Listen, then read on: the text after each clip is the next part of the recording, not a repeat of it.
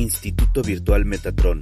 Aquí comienza la historia de líderes con sentido humano y emprendedor, sanando historias, uniendo familias, expandiendo mirada, conciencia y corazón. Instituto Virtual Metatron. Trabajando con el alma.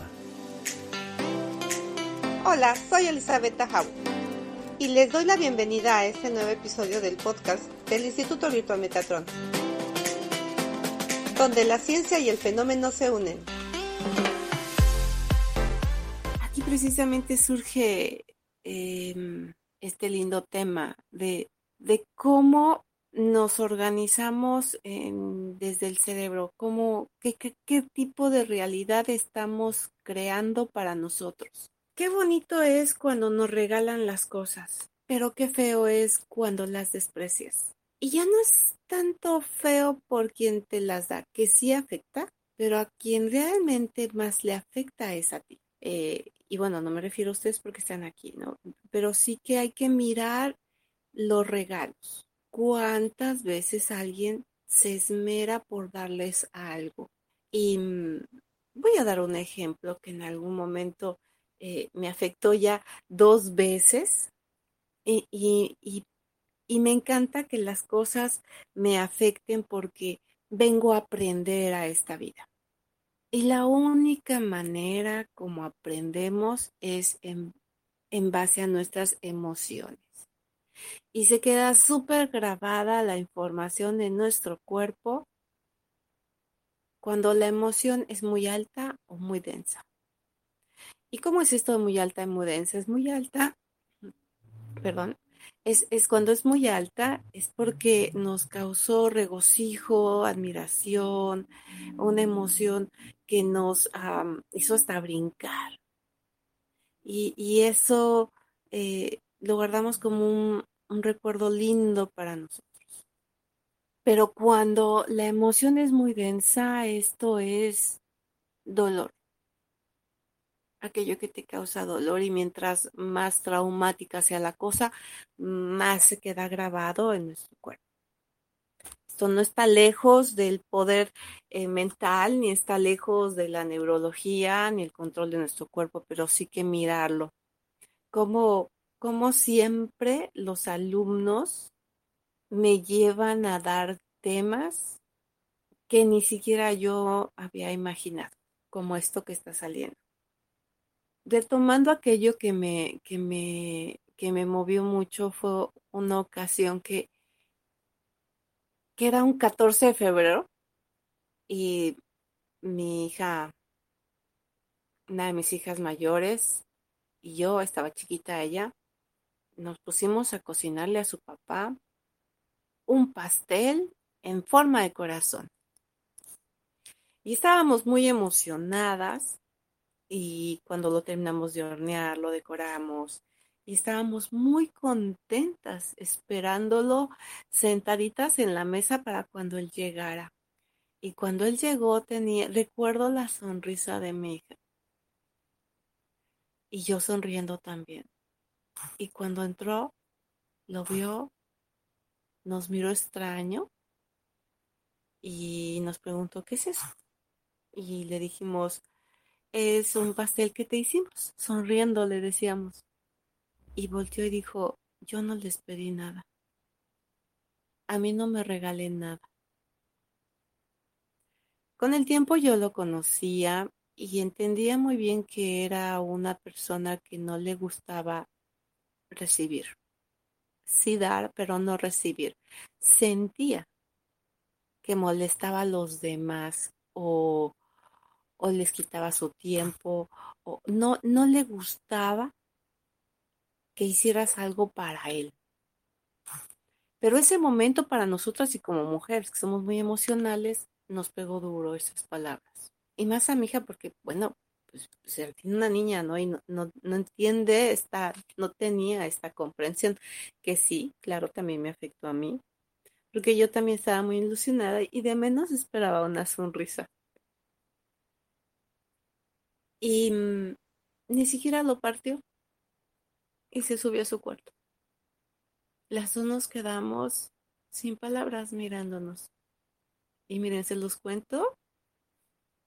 y regresa la emoción.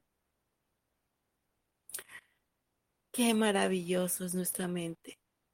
¿Hasta dónde podemos seguir creando realidades y sintiéndolas cuando retomamos aquella información?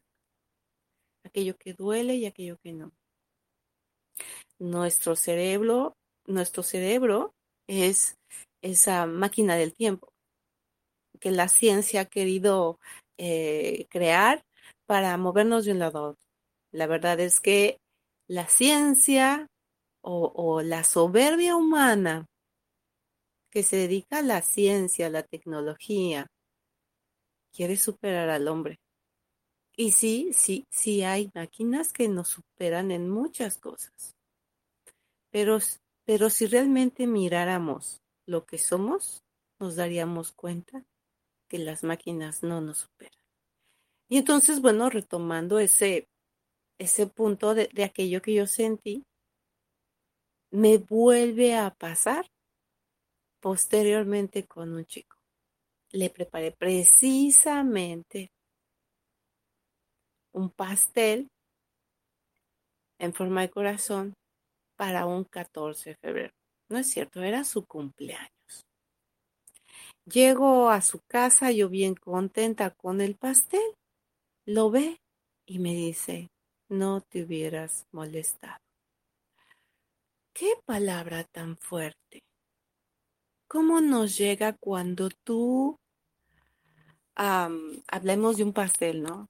De que vas, compras los ingredientes, los mides, miras la receta, lo preparas con mucho amor, porque sí que cuando cocinamos, en, eh, sí metemos emoción a eso que estamos haciendo. E, en el alimento entra eh, esa pasión, ese amor, o incluso cuando estás llorando cocinando, también lo transmites. La comida está viva, es energía, y recibe esta energía que nosotros transmitimos todo está conectado. Y bueno, pues imagina, eh, estás preparando el, pastel, lo horneas, cuidas que no se te queme, lo sacas, lo desmoldas, lo preparas, esperas que se enfríe, lo decoras, lo empacas y haces un trayecto para ir a dar el regalo. ¿Cuánto amor está ahí que no pesa para hacer todo ese proceso y entregarlo. Para que alguien te diga, no te hubieras molestado. Como si eso hubiese sido una molestia. Y no.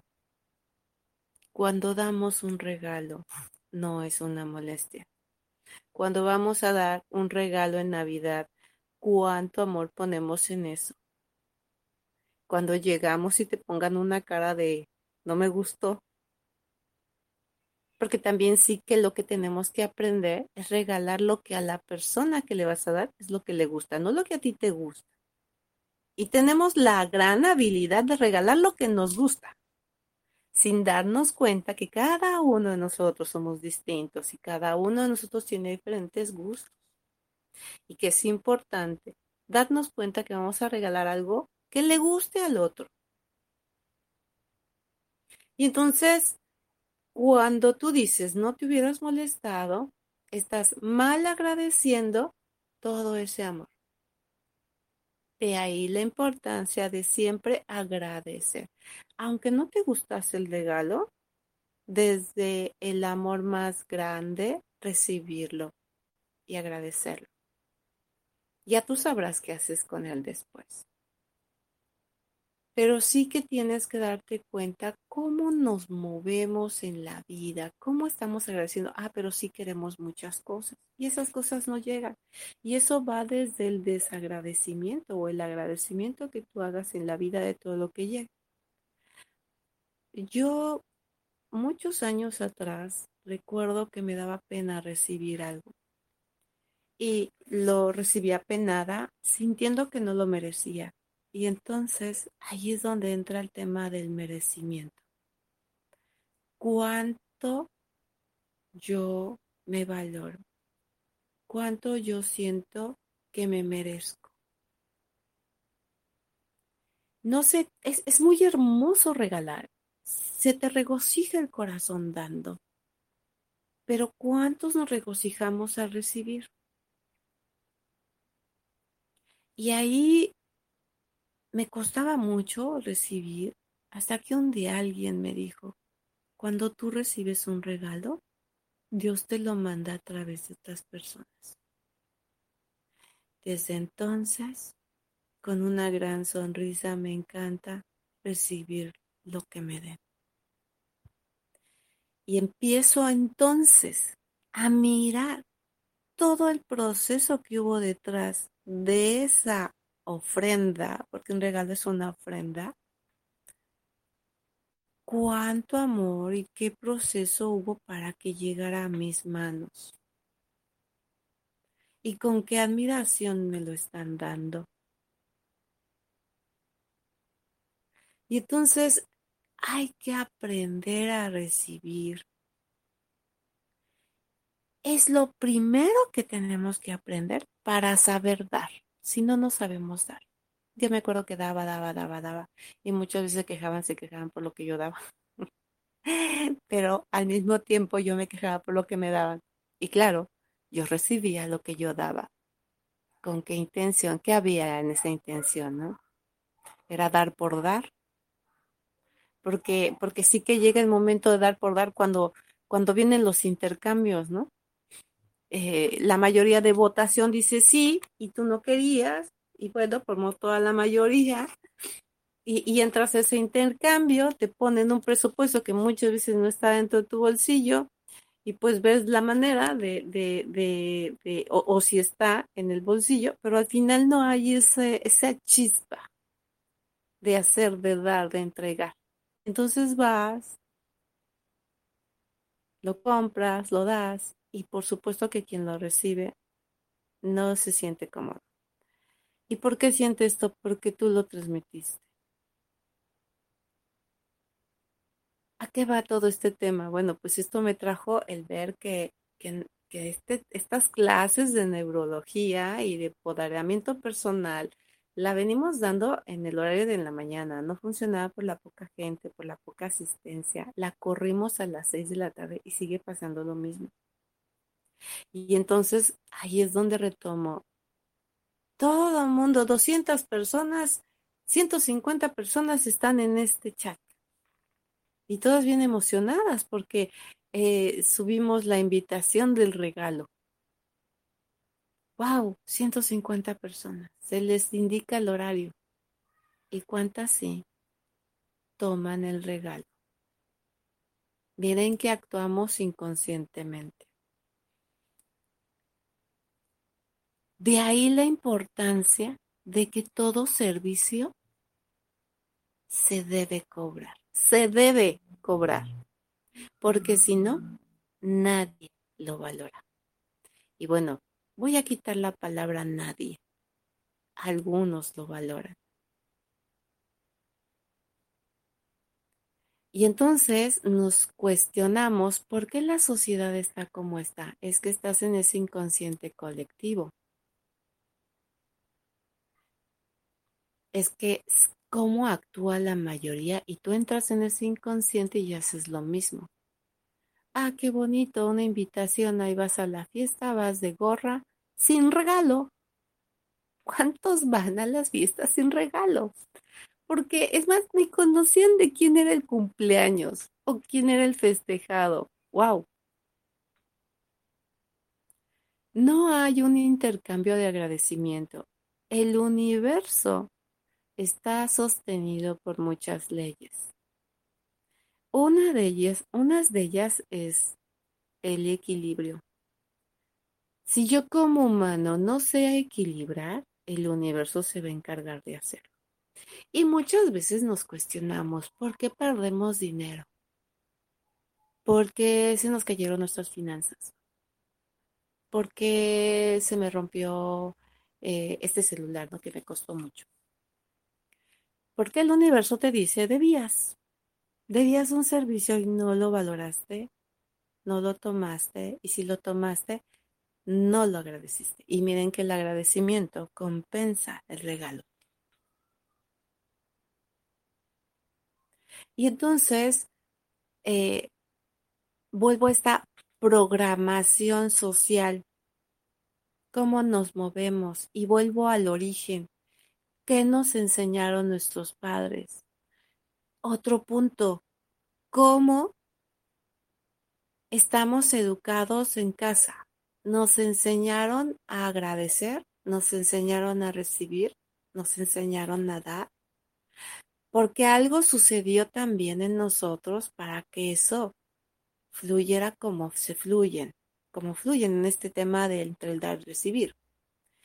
Yo, por ejemplo, que si retomo esa parte de los pasteles de corazones y que me pasó dos veces, pregúntenme si me dan ganas de regalar otro pastel en forma de corazón. no, ya no lo hago. Ya mejor le digo al de la fiesta o al invitado, ¿qué quieres?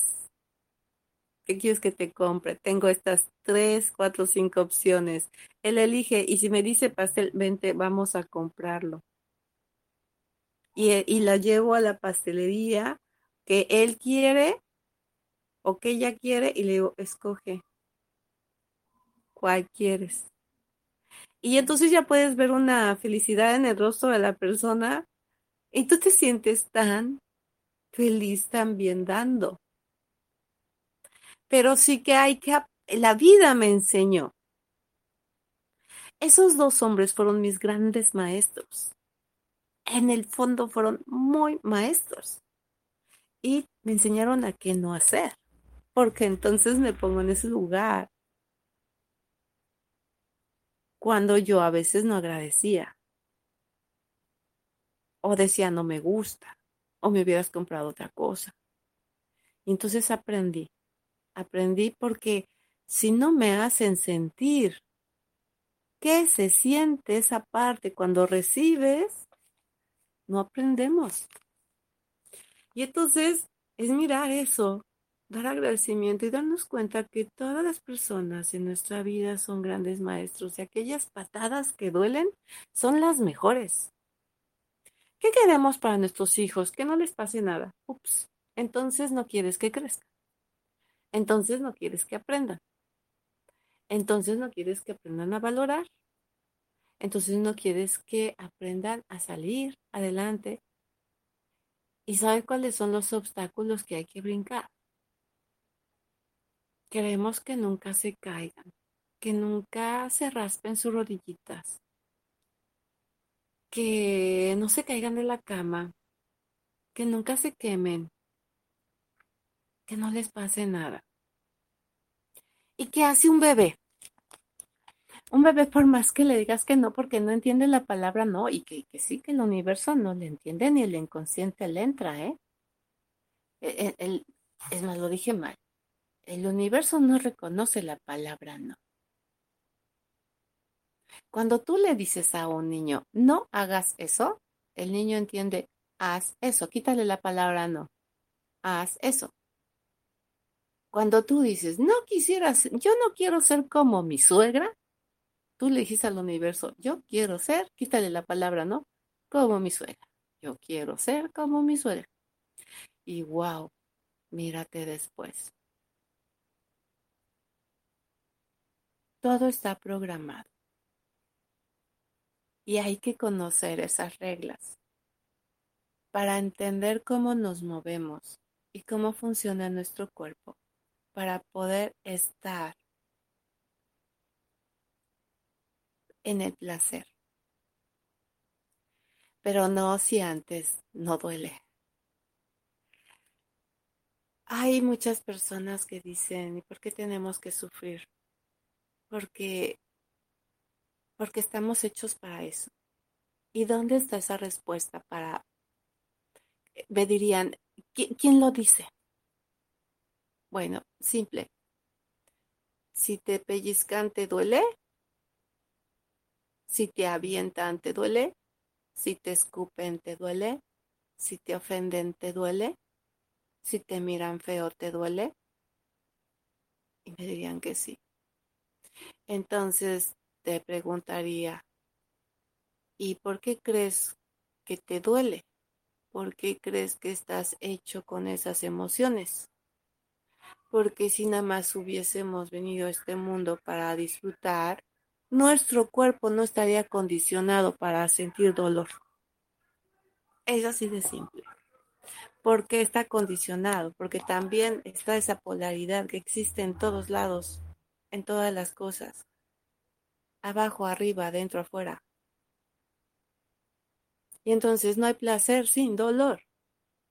Es decir, no existiría el placer si no existe el dolor. Y ambos se necesitan, porque ambos entran en esa sinergia de enseñanza-aprendizaje. Así funciona nuestro cuerpo. Y todas esas emociones se registran en nuestro cerebro. Al grado de que si alguien vuelve a hacer lo mismo en tu cuerpo, con esas palabras, con esas agresiones, tú retomas inmediatamente aquel recuerdo y está, y entonces, ¿qué pasa? Entras a la defensiva, porque es el medio de sobrevivencia humana. Tienes que pasar por eso, porque eso te muestra el peligro, lo que no es bueno para ti lo que corresponde cuidar para ti. Y entonces, ¿qué hace un niño cuando toca una flama? Aprende que eso duele. ¿Y que aprendió en ese momento? Que una flama no se toca. Ya lo aprendió. ¿Y cuántas veces las mamitas le dicen, no vayas a tocar no vayas a tocar, te vas a quemar, te vas a quemar? El niño, para empezar, está recién nacidita, apenas está creciendo, tiene dos, tres años. ¿Ustedes creen que el niño sabe el significado de la palabra quemar? No, la conoce. Nosotros como adultos sentimos que nuestros hijos ya, wow, tienen toda la enciclopedia bien clavada en la cabecita y saben todo, ¿no? Todo el diccionario. y les hablamos como si fueran adultos. Cuando tú te refieres y dices a un niño, por primera vez lo escucha y le dices, te vas a quemar, él no sabe qué es quemar. Y puede creer el niño que es algo bueno. Mete el dedo.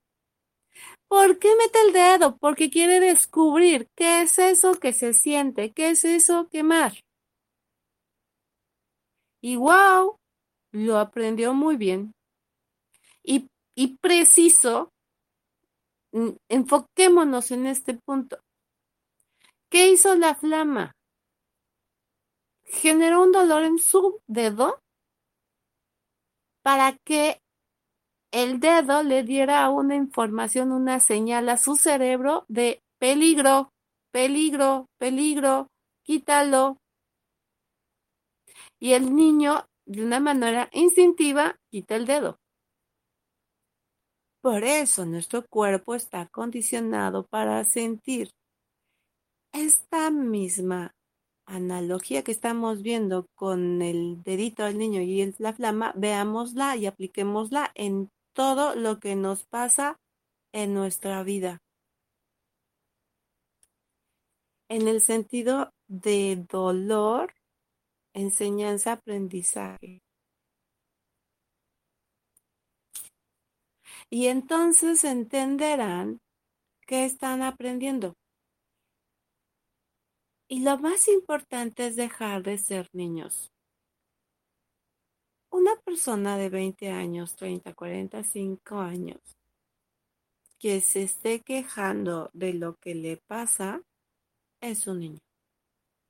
Solo los niños se quejan. Ay, mamá me pegó, me escupió, me miró feo, me sacó la lengua. Ay, míralo, mamá. Me está molestando. Sí, hay una queja. Es un niño y busca el apoyo de su mamá porque no puede solo. Ya le dije que se esté, pero no me deja. Sí, busca la ayuda de alguien más grande que sabe que lo puede ayudar. Pero ¿qué pasa con un adulto que ya tiene 30 años? Un número de muchos como adultos. Ay, el jefe me gritó. Ay, mi marido me, me dijo. Ay, la vecina me miró feo. Ay, los niños no me hacen caso. ¡Wow! ¿Y entonces dónde estás tú como adulto? ¿Cómo vas a reaccionar ante esto? ¿A quién se lo estás contando? ¿A la vecina y la vecina te va a resolver la vida? ¿Vas con tus padres todavía a esa edad para que te resuelvan la vida? Cáchate. Quejarse no es de adultos. Quejarse es de niños. Y desde ahí colócate en tu lugar. Y si tú te quejas como adulto, observa qué pasó en tu infancia. ¿Dónde te atoraste? Porque no has madurado. Todo lo que no embona en un orden, hay algo que se desfasó en tu tiempo. Cuando eras pequeño, pequeña. Algo sucedió ahí en tu historia. O estás repitiendo historias. Porque a lo mejor también tienes una mamá quejosa, que le gusta que la consientan, que la mimen, una mamá niña. Y entonces de ahí te darás cuenta que de ahí vienes, sí, está bien, porque de ahí vienes, eso aprendiste, eso te enseñaron. Pero ahora cáchate. Y la culpa no es de tu mamá si tú eres así. Sí que vienes ahí, pero no es la culpable. Tendrías que mirar su historia. Todo tiene una respuesta. Todo, todo, todo, todo, todo, todo. A veces muy misteriosas, sí, pero al final hay respuestas. Y entonces si esa mamá todavía tiene una actitud de niña, hay que mirar la historia. Y muchas veces en estos casos, este tipo de mamitas, resulta que, que quedaron chiquitas huérfanas, que la mamá se fue y ya no regresó. Entonces no maduraron. El cuerpo es biológico, y se va, a, se va a desarrollar de una manera natural. Sí, a veces hay deficiencia dependiendo nuestra alimentación. Las emociones también nos afectan ese alimento. Pero al final el cuerpo se va a desarrollar y vas a ser un adolescente y se te va a ver la edad. Pero el alma se quedó atorada cuando la niña perdió a su mamá. Y entonces se queda ahí. No sabe cómo crecer porque no hay quien la guíe. Estará la abuela, estará la tía, estará alguien que la acompañe, pero no es la mamá. Si no está la mamá, si no está el papá, los hijos no aprenden normas, reglas, no tienen un proceso, mm, mm, quisiera decir la palabra normal, pero saben que esta parte de lo normal no existe. Les voy a decir por qué. Porque nos quejamos de las familias ay, cómo se me fue la palabra, las cuando la familia no, no está bien, no está bien la familia, es, es desordenada, eh, disfuncionales, eso. Eh, hablamos de las familias disfuncionales, nos quejamos de las familias disfuncionales y luego yo preguntaría, ok, ¿y dónde hay una familia funcional? Porque en todas las casas hay una familia disfuncional. En cada casa hay un loco con su tema. Hablando del mejor sentido, en el mejor sentido, porque sí que cada cabeza es un mundo. Y, y para mí, yo, para mí, yo estoy muy bien, pero para los demás puedo estar loca. Y en esas casas o no está el papá, o no está la mamá, o manda el hermano, o están todavía en la casa de los abuelos y controlan los abuelos y no le gustan los papás, etcétera, etcétera, etcétera. Es verdad, todas las familias son disfuncionales, pero así sí, y hemos sobre y seguimos bien. y siguen existiendo y existirán, porque en todos los tiempos han estado. Así que si mm, como profesional, ¿no? Como psicóloga diría, es que lo normal que un niño tenga a su papá y a su mamá para que crezca bien y esté bien formado y sea un hombre de, de sociedad y no es cierto. Eso no existe. No existe porque tenemos que mirar nuestra realidad. Crecemos de la mejor manera dentro de nuestras posibilidades, dentro de las posibilidades que nos dan nuestros padres. Pero sí, sí hay efectos emocionales en el sistema dependiendo cómo se movió el sistema. Eso es real, muy real.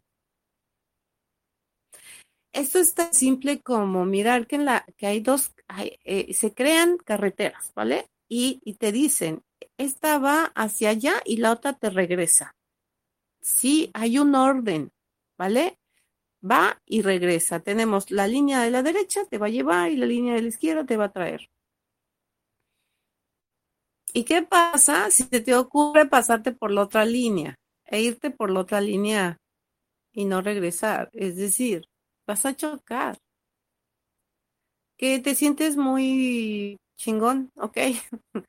pues vas a librarte muchas, pero vas a provocar muchos sustos y esos son emociones que te van a afectar aunque tú creas que no. Así andamos en la vida, chicos. Andando en carreteras fuera de dirección. Y sí que hay consecuencias en nuestras vidas que hemos sobrevivido a eso, sí, sí, y lo hemos hecho bien y hemos aprendido con eso, pero sí que hay un orden y cuando rompemos ese orden tenemos consecuencias en nuestro sistema familiar, en nuestro crecimiento, en nuestro desarrollo y en todo lo que venga en nuestra vida y lo seguimos dando en nuestras generaciones.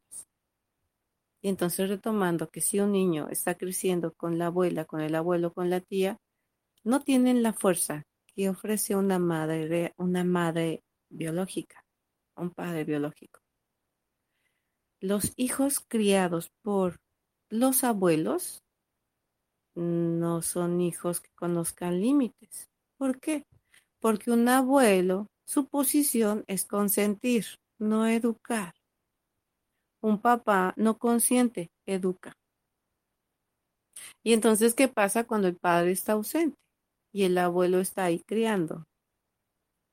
qué resultados vamos a tener con ese adulto.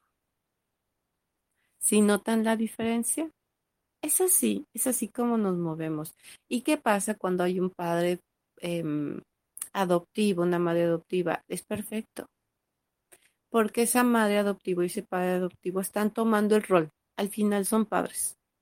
No biológicos, pero son padres, toman el, el lugar de papá y que toca guiar educar, poner límites. Que el niño viene de otros sistemas familiar, sí. Que eso es un gran regalo y tener padres adoptivos es un segundo regalo, porque de ahí vas a aprender mucho más de lo que hubieses aprendido solo con un padre o con papá y mamá. Esto es así. Entonces, hay que darnos cuenta de cómo nos afecta todo nuestro entorno y cómo nos movemos con eso. En el tema de dar y recibir, cómo recibimos y que después también que todo efecto tiene en el tiempo, en el campo, en tu propio campo de energía, vas a recibir, porque ese campo tiene toda tu información, vas a recibir respuestas de ese equilibrio que, en el que tú estás. Por eso que hay que que si mi papá me educó bien o me educó bien, que si conozco las, eh, los límites o no, bueno, ok, ya sabes, te das cuenta, ya te cachaste, eh, que sigue siendo una niña, ok, ya te cachaste. Ahora que sigue, hacerlo consciente. Ese cerebro que tienes, lo puedes reprogramar. Biodecodificación te enseña a reprogramar con solo saber la información, ya reprogramaste tu cerebro. Eso si tú lo quieres. Eso si tú lo deseas. Y se ha demostrado que tan poderosa es nuestra mente para sanar nuestro cuerpo. Son los famosos milagros clínicos. Aquello que un doctor, la medicina, no logra hacer, lo logra el cuerpo. ¿Y por qué si el cuerpo y la medicina no en esos casos? Porque esas personas que utilizan su mente poderosa están demostrando que tienen el autopoder curativo. Estamos hechos para eso. Así como somatizamos y nos enfermamos, porque sí que la emoción la metemos. ¡Qué odio! Odio, odio al, al señor que está enfrente. Pues pobre, mm, pobre de ti, porque pues el señor ni, ni sabe que lo odias. Pero ese odio está ya dentro de ti, es tuyo. Y ese odio hace que se, se desprograme alguna de tus células, que son luz, y se apaguen.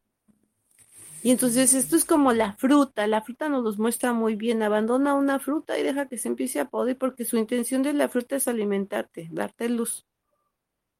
Una manzana o un, plátano, deja que se, no, no te lo consumas y tiene un proceso de vida y si no te lo comes, se va a apagar, sus células se van a apagar y entonces saben que no están al servicio y se van muriendo. Lo mismo sucede con tus células cuando tú odias, cuando tú tienes rencor hacia alguien, no importa quién. El punto es que lo sientes tú, lo programas tú. Y esa célula se apaga. Cuando se apaga se muere y se muere, se pudre. Porque toda muerte tiene una putrefacción. Y esa le da información a otra célula, la misma, y también se pudre, la acompaña. Digamos que así como funciona afuera de la sociedad, funciona adentro en, esa, en ese sistema, que es esa pequeña sociedad que entre ellos también se confabulan para crear un órgano. Pues también se aman tanto que yo como tu hermano. Y entonces esas células empiezan a morir. Eso se llama cáncer. Somatizamos las emociones y las llevamos a nuestro cuerpo.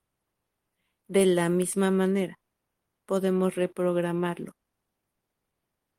elevando nuestra vibración, perdonándonos, mirando nuestras acciones, nuestras equivocaciones o aquello que sucedió como accidente y podemos recuperar la naturaleza tal cual no ha sido, nos ha sido entregada para sanar. Así es de poderosa la mente. Así es que bueno, Hoy tocamos temas uh, muy lindos, solitos salieron. Mm, aprendemos entre el dar y recibir. Aprendemos de nuestras emociones. Aprendemos de lo que miramos, de lo que nos enseñan en casa, de quién nos educa, de cómo nos educan, cómo nos han formado y que además que sí, que tenemos información ya genética transgeneracional y esa se da solito, o sea, ahí te mueve solito. Pero todo lo demás se va dando, se va dando. Y tú te vas formando. El punto es qué tipo de creencia tienes y cuánta fe le pones a esa creencia. Porque al ponerle esa fe le vas a dar fuerza. Y en esa fuerza vas a crear una realidad y cuál va a ser la realidad que quieres para ti. Les dejo esa tarea. Y bueno, agradeciendo muchísimo que estén aquí y como siempre, eh, yo muy feliz, muy contenta compartiendo esto eh, em, para ustedes con muchísimo amor. Y vamos a pasar ahora a las preguntas y respuestas. Angie, ¿me ayudas, por favor? Sí, Elisa, no tenemos ninguna pregunta. Yo veía que subían y subían datos, pero que son saludos. Fue saludo de buenas noches y ya después que estaban en línea y les puse yo que si tenían alguna pregunta.